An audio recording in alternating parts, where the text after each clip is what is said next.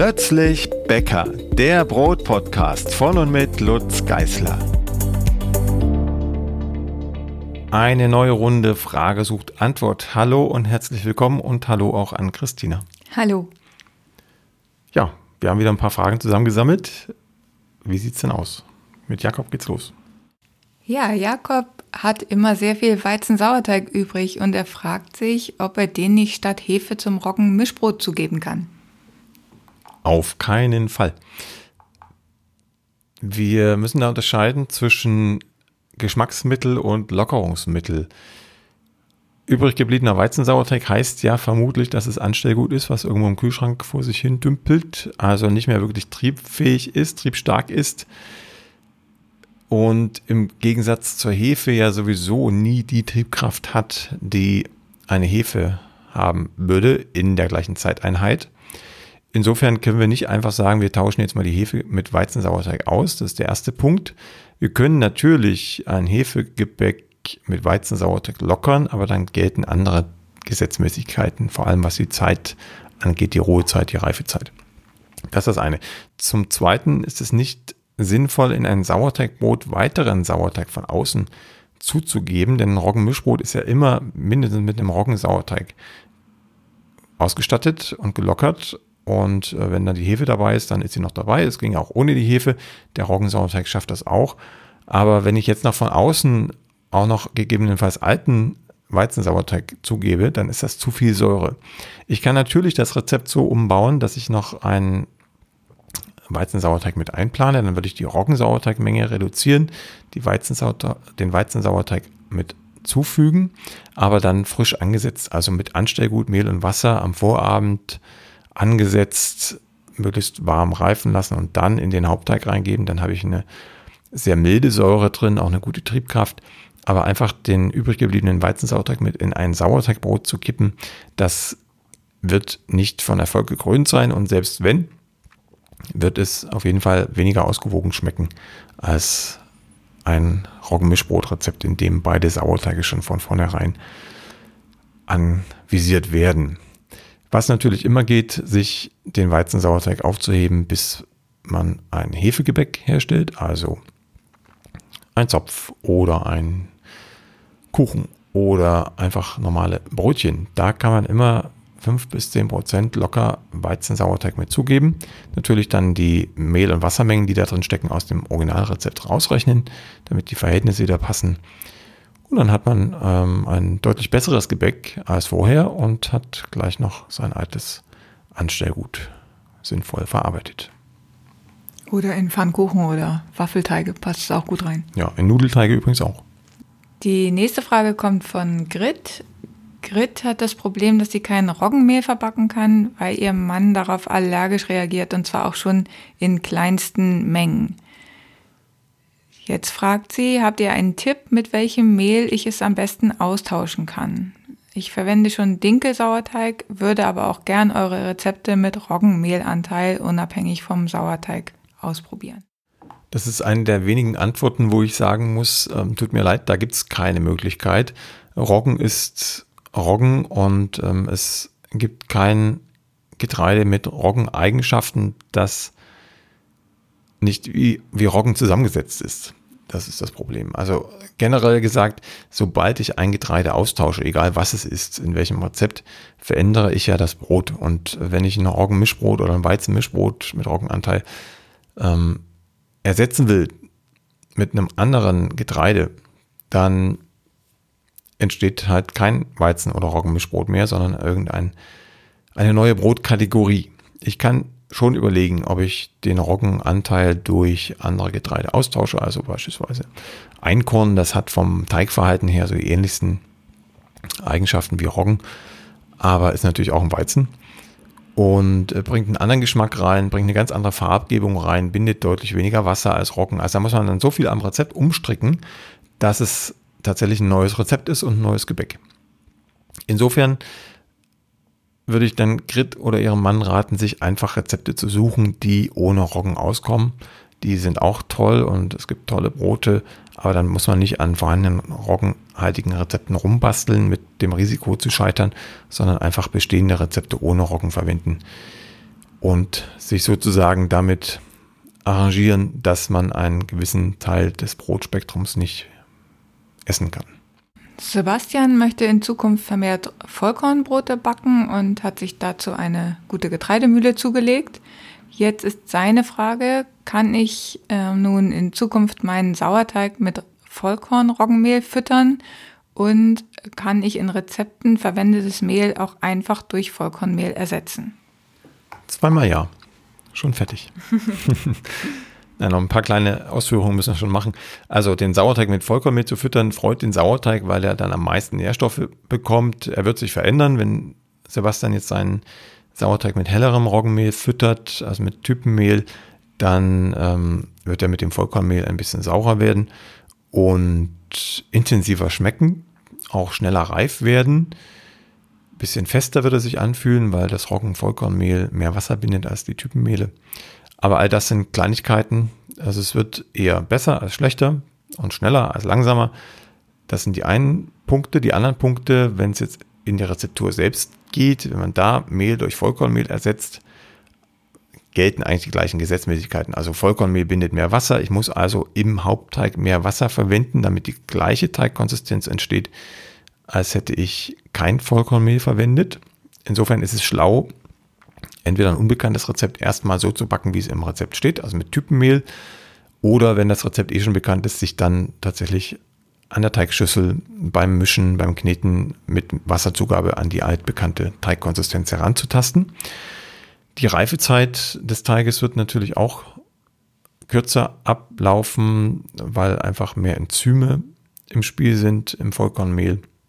Und das Brot wird nicht ganz so locker werden wie bekannt, also wie mit hellen Mehlen oder auch wie mit professionell gemahlenen Vollkornmehlen, weil das Haushaltsmühlenmehl immer ein bisschen gröber ist und ein größeres Korngrößenspektrum abdeckt als ein professionell gemahlenes Mehl, sodass das Brot im Zweifel besser schmeckt, weil diese verschiedenen Korngrößenspektren tatsächlich auch einen Einfluss auf den Geschmack haben, aber ein bisschen weniger Volumen haben wird, ein bisschen weniger elastisch vielleicht auch in der Krume sein wird. Man könnte noch ergänzen, wenn das Vollkornmehl selbst gemahlen wird, im Weizenbereich jedenfalls, Dinkelweizen, immer Einkorn, dann macht es schon Sinn, das Mehl auch liegen zu lassen, ein paar Wochen im kühlen, trockenen, lichtgeschützten Bereich.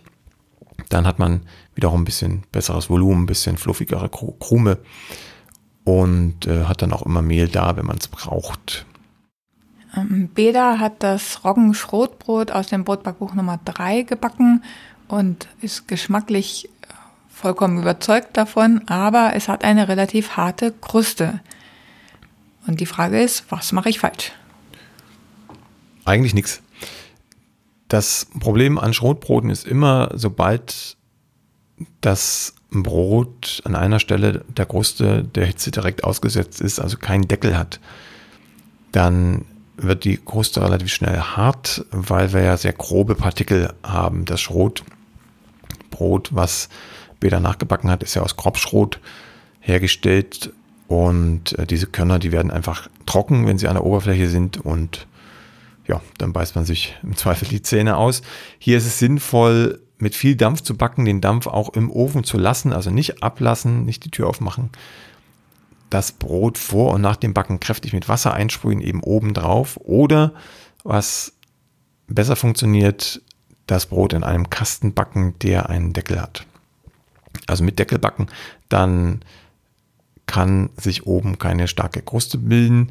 Was auch funktioniert, einfach obendrauf eine Alufolie legen, die möglichst keinen Kontakt zum Teig hat, aber das gut abschirmt und ähm, die Wärmestrahlung reflektiert. Auch ähm, Backkästen sind ganz nett aus Holz, dann aber auch da oben abdecken oder sogar oben auch noch ein Stück Holz drauflegen, dass wir einfach keine Kruste kriegen. Das ist ganz wichtig. Susanne hat eine Frage zum Hefewasserzopf aus dem Brotbackbuch Nummer 4 und zwar zu dem Quellstück. Das besteht in dem Buch aus Leinmehl und sie möchte wissen, ob es auch möglich ist, dieses Quellstück oder dieses Leinmehl im Quellstück durch Flohsamenschalen zu ersetzen. Ja, das geht. Dann würde man vom Wasser her rechnen. Also das ist eine bestimmte Menge Wasser gebunden an das Leinmehl. Ich habe das Rezept nicht direkt vor Augen, aber nehmen wir mal an, wir haben 30 Prozent Wasser gebunden an das Leinmehl. und wollen jetzt Flohsamenschalen nehmen. Die Flohsamenschalen binden ungefähr 20 mal so viel Wasser, wie sie selbst wiegen. Wenn ich jetzt also die 30 Prozent durch 20 rechne, macht 1,5, dann wäre das die Flohsamenschalenmenge. Also anderthalb Prozent Flohsamenschalen mit 30 Prozent Wasser versetzen und dann hast du die gleiche Menge Wasser gebunden wie im Originalrezept, nur dass du halt deutlich weniger Quellmittel brauchst als im Originalrezept. Und Werner hat eine Frage zu einem Rezept aus dem Almbackbuch und zwar das Waldstaudenroggenbrot. Er hat das nachgebacken und es gefällt ihm geschmacklich sehr gut. Er mag nur die Form nicht so sehr und er fragt, warum wird bei diesem Rezept auf die Stückgare im Gärkopf verzichtet? Ja, das ist eine spezielle Herangehensweise, kennt man so von Roggenbroten nicht. Also da wird in diesem Rezept der Teig auf fast Vollreife gehen gelassen in der Stockgare, also ungeformt und dann wird er quasi ausgebrochen oder abgestochen, wie man mag, und direkt gebacken. Das setzt aber eben voraus, dass die Stockgare sehr lang ist, also dass sich der Teig voll Gas pumpen kann und dann gibt es eine etwas eigenwillige Brotform, die kann man mögen, kann man auch nicht mögen, das ist wieder eine Geschmacksfrage, eine Frage der Ästhetik, was man mag. Und ja, das haben wir damals im Almbackkurs, glaube ich, ähm, deshalb getan, weil wir mal eine andere Idee von Roggenbrot haben wollten. Also wir, es geht generell mit allen Broten übrigens so, also man kann die Stockgare lang halten und die Stückgare kurz oder ganz drauf verzichten oder die Stockgare kurz halten und die Stückgare lang und alles auch dazwischen. Das Verhältnis muss passen. Und wenn ich halt eine sehr kurze Stückgare haben möchte, muss ich die Stockgare entsprechend länger halten, damit das Gas da ist, was wir ja brauchen für die Krumenlockerung. Insofern passt Werners Idee, wenn er die Form gerne anders haben möchte im Gärkorb, dass er die Stockgare verkürzt und dann noch eine Stückgare anschließt. Genau, das wäre das klassische Roggenbrot. Also dann einfach die, die Stockgare ungefähr auf eine halbe Stunde reduzieren, das Brot ganz klassisch formen, in den Gärkorb setzen und dann da nochmal, je nach Temperatur, ungefähr gute Stunde, anderthalb Stunde reifen lassen und dann backen. Dann kommen wir zu Jens. Jens hat eine Frage zur Knetmaschine oder mehrere Fragen zur Knetmaschine. Ähm, er schreibt, äh, meines Wissens benutzt du auch eine Cooking Chef von Kenwood und er fragt, meinst du mit niedrigster und zweiter Stufe dann Min und 1 oder die Rührstufe und Min? Und die zweite Frage ist nach der Spülmaschinentauglichkeit. Er fragt, ob die Schüsselgriffe und die Kunststoffteile dauerhaft beständig sind in der Spülmaschine. Und die dritte Frage, er schreibt, bei mir passiert es ab und zu, dass sich bei der Cooking Chef beim Kneten der obere aufklappbare Teil der Maschine um einige Millimeter hin und her bewegt. Ist das normal oder ist das schon eine Überlastung? Vorab, kleiner Tipp, es gibt eine Podcast-Folge, ganz frisch, relativ frisch, zum Thema Kenwood Knetmaschinen. Da habe ich mit dem Händler, mit dem ich zusammenarbeite, gesprochen. Der kennt sich sehr gut aus, was die Maschinen angeht. Da sind die Fragen teilweise schon beantwortet, aber ich beantworte sie hier auch gern noch einmal zur Frage 1. Niedrigste Stufe, zweite Stufe, das ist dann immer Min und 1. Also das gilt sozusagen Knetmaschinen unabhängig. Man knetet in der Bäckerei immer auf zwei Stufen, auf den zwei niedrigsten, also auf der niedrigsten Stufe bei Kenwood ist es die Min-Stufe und dann auf der zweiten Stufe ist es bei Kenwood dann die 1. Und alle anderen Stufen brauchen wir eigentlich nicht, es sei denn, es sind jetzt sehr, sehr weiche Teige, dann kann man sich auch mal trauen und den Gang einen Schritt höher legen. Aber im Grunde braucht er nur die erste und die zweite, also die Min und die 1, bei Kenwood jedenfalls. Zweite Frage, Spülmaschinentauglichkeit. Ja, das funktioniert alles super. Also ich packe meine Knetschüssel grundsätzlich in die Spülmaschine, also auch in die Haushaltsspülmaschine, funktioniert hervorragend und ähm, das seit Jahren kein Problem. Und dritte Frage ging äh, zum Wackeln des Kopfes der Maschine. Das ist etwas, das ist gewöhnungsbedürftig, das gebe ich zu, aber das muss so sein. Das ähm, hat der Herr Goldstein in der Podcast-Folge noch ein bisschen ausführlicher beschrieben. Es geht darum, dass die Kräfte gut ausgeglichen werden, die in der Maschine wirken. Und das, die Kenwoods sind wenig, die, die wenigsten, nee, andersrum. Es geht darum, dass die Kräfte innerhalb der Maschine gut ausgeglichen werden. Kenwood ist einer der wenigen Hersteller, die Maschinen bauen, die für den Dauerbetrieb ausgelegt sind und die Kräfte, die da wirken, müssen irgendwie abgeleitet werden. Und deshalb ist auch eingeplant und das konstruktiv so gestaltet, dass sich dieser Kopf um wenige Millimeter hin und her bewegen kann, damit die Kräfte abgeleitet werden. Also alles ganz normal, das ist kein Schaden an der Maschine, sondern das muss so sein. Dann kommen wir wieder zum Brot, weg von der Maschine. Alexander äh, vertieft sich gerade in das Brotbackbuch Nummer 1 und ist sehr zufrieden jetzt mit seinen Backergebnissen und er möchte jetzt gerne seine Brote mit seiner Familie teilen. Deshalb hat er die Frage, wie er ein frisch gebackenes Brot am besten per Post verschicken kann. Eingeschweißt oder nur in Leintuch gewickelt oder ganz anders? Das kommt ein bisschen auf die Laufzeit des Paketes an. Ich würde generell ein Brot, also wenn wir es jetzt mal innerhalb Deutschlands verschicken, wo es ein, zwei Tage unterwegs ist, generell und ausnahmsweise eingeschweißt bzw. in einen Gefrierbeutel eingepackt verschicken. Im Hochsommer würde ich mir das nochmal überlegen, aber in normalen Jahreszeiten, also von der Temperatur einigermaßen erträglich, Frühjahr, Winter, Herbst, durchaus im Gefrierbeutel und verschicken, dann geht nämlich nichts an Feuchtigkeit raus die Schimmelgefahr ist dann auch relativ gering, vor allem wenn es dann auch noch ein Sauerteigbrot ist oder ein Brot mit Sauerteiganteil. Kein Problem, dann hat der Empfänger die meiste Freude dran, weil dann die ganze gesamte Feuchtigkeit noch im Brot steckt. Derjenige müsste es dann nur noch mal aufbacken im Ofen, dass die Kruste wieder da ist und dann ist alles gut. Im Hochsommer äh, würde ich mir tatsächlich überlegen, ob ich das besser nur in, in ein Tuch einwickel oder in Papier einwickel und das dann in einem Karton verschicke, wo möglichst wenig Platz ist, also möglichst wenig Luft, die dann Feuchtigkeit auffangen kann. Also schön kompakt einpacken und dann im Hochsommer jedenfalls einfach ein Papier eingewickelt durch die Gegend schicken. Beate bäckt seit einem Jahr Brot. Sie ist nicht ganz zufrieden. Sie hat schon viele Rezepte ausprobiert und der Teig geht auch gut auf. Aber nach dem Backen, ab dem zweiten Tag, ist das Brot sehr kompakt und nach dem dritten Tag mag ihr Mann es nicht mehr essen.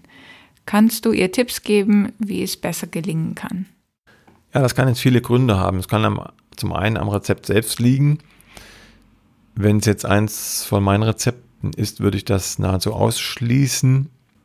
Es kann aber auch andere Gründe haben, und zwar äh, Gründe erstens im Mehl, dass das Mehl mehr Wasser bindet als das Mehl, was ich verwendet habe, und dadurch wird der Teig trockener und auch das Brot. Da müsste man dann also zumindest schon mal eine Idee von der richtigen Teigkonsistenz haben, beziehungsweise wenn man dann merkt, das Brot war relativ trocken oder ist schneller trocken geworden, als ich mir das gewünscht habe, mm, dann überlege ich, wie war der Teig, hätte da vielleicht noch ein bisschen mehr Wasser reingepasst, so ohne dass ich Probleme bekomme beim Form, dann wäre das die Möglichkeit für das nächste Mal, also mehr Wasser zu geben. Eine andere Möglichkeit wäre auch, dass das Brot zu lang gebacken wurde dann entsteht sozusagen der Trocknungseffekt einfach durch die Wärme, die viel Wasser aus dem Brot zieht. Da hilft das Thermometer, die Teigtemperatur prüfen. Wenn es 96 bis 98 Grad erreicht hat, kann es raus. Wenn es ein Roggenbrot gewesen ist oder ein roggenlastiges Brot, muss es nicht unbedingt dann raus. Dann geht man eher danach, wie stark möchte ich die Kruste haben. Aber in aller Regel ab 96 bis 98 Grad kann es raus. Dann ist es durchgebacken. Und je früher ich es rausnehme, umso saftiger, frischer bleibt auch das Brot. Wolfgang hat das Problem, dass seine Brote so seltsam einreißen. Er hat ein Bild dazu geschickt und bittet dich um Tipps. Ja, ich beschreibe die Brote mal. Es sind zwei Kastenbrote, wenn ich das richtig sehe, oder zumindest eins ein Kastenbrot, das andere könnte auch lang gewirkt sein. Und beide sind, naja, recht ähm, komplex und wild aufgerissen. Das ist das Problem, das Wolfgang hat. Er möchte, dass sie nicht so stark einreißen. Das rechte Brot sieht ein bisschen aus, als wäre es eingeschnitten, aber es ist trotzdem an anderen Stellen aufgerissen und am Schnitt auch zu stark. Das reißt also bis unter den Boden auf. Soll nicht sein. Der mm, erste Tipp wäre, das Brot länger bzw. den Teigling länger reifen zu lassen in der Stückgare, also im Gärkorb oder im Kasten. Dann ist der Ofentrieb nicht ganz so stark. Dann ist das Volumen also schon vor dem Backen im Brot und während des Backens geht es noch ein bisschen nach oben, aber nicht mehr so massiv, so explosiv, wie wir das hier sehen. Der zweite Tipp, wenn das Brot nicht länger reifen soll, müsste man den, den Trieb ableiten, das Ventil also stärker öffnen. Das heißt, entweder viel tiefer einschneiden oder bei dem Kastenbrot, das sieht jetzt gar nicht eingeschnitten aus, bei dem Kastenbrot überhaupt einen Schnitt setzen. Und dann auch tief. Ist im Kasten nicht ganz so einfach zu schneiden. Da macht es durchaus auch Sinn, mit dem Schluss nach oben zu backen, also den Schluss relativ offen zu halten, mit Mehl im Schluss formen und dann mit Schluss nach oben in den Kasten liegen, damit das dann von allein aufreißen kann. Das ist immer die beste Wahl, beste Wahl, wenn man nicht abschätzen kann, wie tief muss ich den schneiden, wie stark muss ich schneiden, muss ich überhaupt schneiden, dann einfach immer mit Schluss nach oben backen und vorher dran gedacht haben, dass der Schluss auch ein bisschen vielleicht Roggenmehl enthalten soll, damit er dann auch aufplatzen kann und nicht verklebt während der Stückgare. Die zwei Möglichkeiten haben wir also tiefer schneiden, Schluss nach oben beim Backen oder einfach eine längere Stückgare, damit beim Backen selbst nicht mehr ganz so viel Ofentrieb entsteht. Helke hat eine Mehlfrage und zwar malt sie ihr Getreide mit der Handmühle selber. Ein Aussieben, sagt sie, ist nur bedingt möglich. Und sie fragt, wie sie vorgehen kann, um dem 550er Weizenmehl gerecht zu werden. Auch nicht ganz so einfach. Wenn man aussiebt, dann sieht man vor allem einen Teil der Kleie aus, der Schale, je nachdem wie fein das Sieb nun ist. Aber selbst wenn man ein ganz feines Sieb hat 180 Mikrometer Maschenweite oder kleiner, dann wird immer noch ein bisschen Kleie durchfallen. Und diese Kleie erhöht natürlich die Mehltype. Also eine, eine, richtige Mehltype erfassen kann man sowieso nicht damit. Also man hat dann irgendeine Mehltype, eine Zufallsmehltype von vielleicht ähm, 1100, 1200, 1300, irgend sowas. Ähm, das ist schon näher dran am 550er Weizenmehl als ein Vollkornmehl aber gibt natürlich dann immer noch ein Gebäck, das nicht so locker wird wie mit 550er Weizenmehl.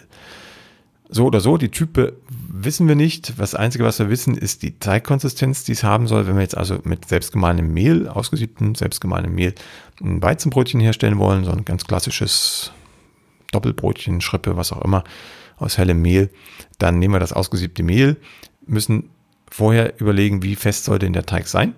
Und dann geben wir so viel Wasser nach zum Originalrezept noch extra zu, bis die bekannte Teigkonsistenz eingestellt ist. Und das ist dann je nachdem, wie viel Schale damit reingefallen ist und welche Bereiche des Mehlkörpers mit reingefallen sind, ähm, durchaus zwischen 2 und ähm, 5, 8 Prozent mehr Wasser, je nachdem. Das heißt, es macht schon Sinn, dass Rezept, das Brötchen in dem Beispiel einmal so zu backen, wie es im Rezept steht, also mit 550er Weizenmehl, sich die Teigkonsistenz einzuprägen, abzuspeichern und dann mit dem selbstgemahlenen gesiebten Mehl sich auf die gleiche Teigkonsistenz hinzuarbeiten. Die Teigreifezeit wird noch ein bisschen kürzer sein als im klassischen Rezept, weil wir eben durch die Schale auch mehr Enzyme im Teig haben werden, die die Reifezeit verkürzen. Aber plus minus geht es vor allem um die Wassermenge, dass die Teigkonsistenz passt und alles andere ergibt sich dann automatisch. Simone hat eine Frage zur Mehllagerung. Sie schreibt, dass sie oftmals das Problem hat, dass sich kleine Tierchen mit einschleppen und egal was sie tut, sie wird sie nie ganz los. Das ist ein Problem, das man eigentlich nie richtig in den Griff bekommt, es sei denn, die Mühle tut schon ihr Übriges dazu. Konventionelle Mühlen können mit der Chemiekeule rangehen, Biomühlen müssen das anders lösen. Da gibt es verschiedene Möglichkeiten. Das Mehl muss natürlich erstmal gut, also das Korn schon, das Korn muss schon gut gereinigt werden. Das Mehl selbst natürlich ähm, auch so behandelt werden, dass möglichst nichts überlebt. Und behandeln heißt hier mit physikalischen Verfahren. Es gibt zum Beispiel die Zentrifugenlösung, dass das Mehl mehrfach, also nach jedem Mahlgang, über Zentrifugen geschleudert wird. Und wenn da noch irgendwo Tierchen oder Eier enthalten sein sollten, dann gehen die durch das Zentrifugen äh, durch das Zentrifugieren kaputt und es ist nichts mehr im Mehl. Wenn man sich ganze Getreidekörner kauft, da kann die Mühle nicht so viel machen, denn die Tierchen stecken dann in aller Regel im Korn und wenn es die richtige Temperatur hat und Feuchtigkeit, dann kommen die irgendwann raus und dann hat man sie in der Wohnung. Was selten passiert, ist, dass die Tierchen von außen in die Wohnung kommen. Es ist meistens so, wie Simone das ja auch beschrieben hat, dass man sich die über die Getreideprodukte einschleppt oder auch über Saaten. Das ist auch ein ganz häufiges Problem oder über Nüsse. Sonnenblumenkerne sind da ganz prädestiniert dafür oder Haselnüsse, Erdnüsse. Da kommen auch meistens irgendwelche Tierchen, Mehlmotten etc. in die Wohnung. Wenn die dann einmal da sind, dann hilft es nichts, dann muss alles weg, was irgendwie befallen ist. Das sieht man meistens an Gespinsten.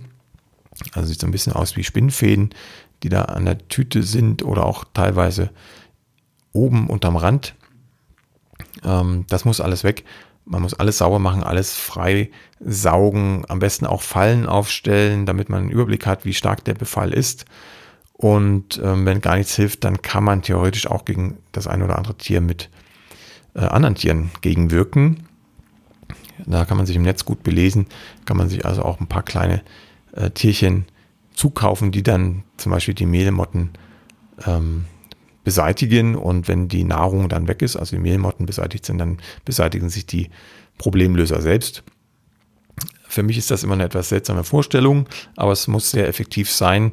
Ähm, ich hatte bislang einmal Mehlmotten, die kamen aus Sonnenblumenkernen und da halfen dann, weil der Befall nicht so stark war, tatsächlich die Klebefallen und natürlich das Wegwerfen und Saubermachen von allem. Und man sollte vor allem auch in Löcher gucken, wer so, so Regale hat. Ich denke jetzt an, an Ikea-Regale zum Beispiel. Da sind überall Löcher in dem Holz drin, damit man individuell die, die Bretter platzieren kann. Und das ist eine super Gelegenheit für die Mehlmotten, sich da einzunisten und Eier zu legen und sich zu vermehren.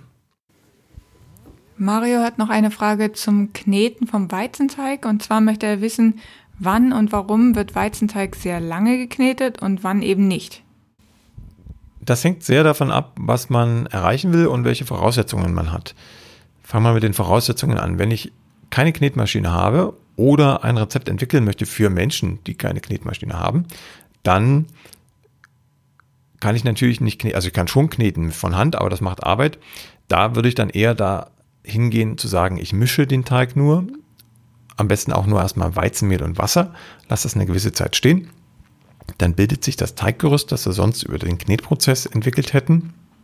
Mische dann noch das Salz unter und sonstige Zutaten, Hefe oder Sauerteig.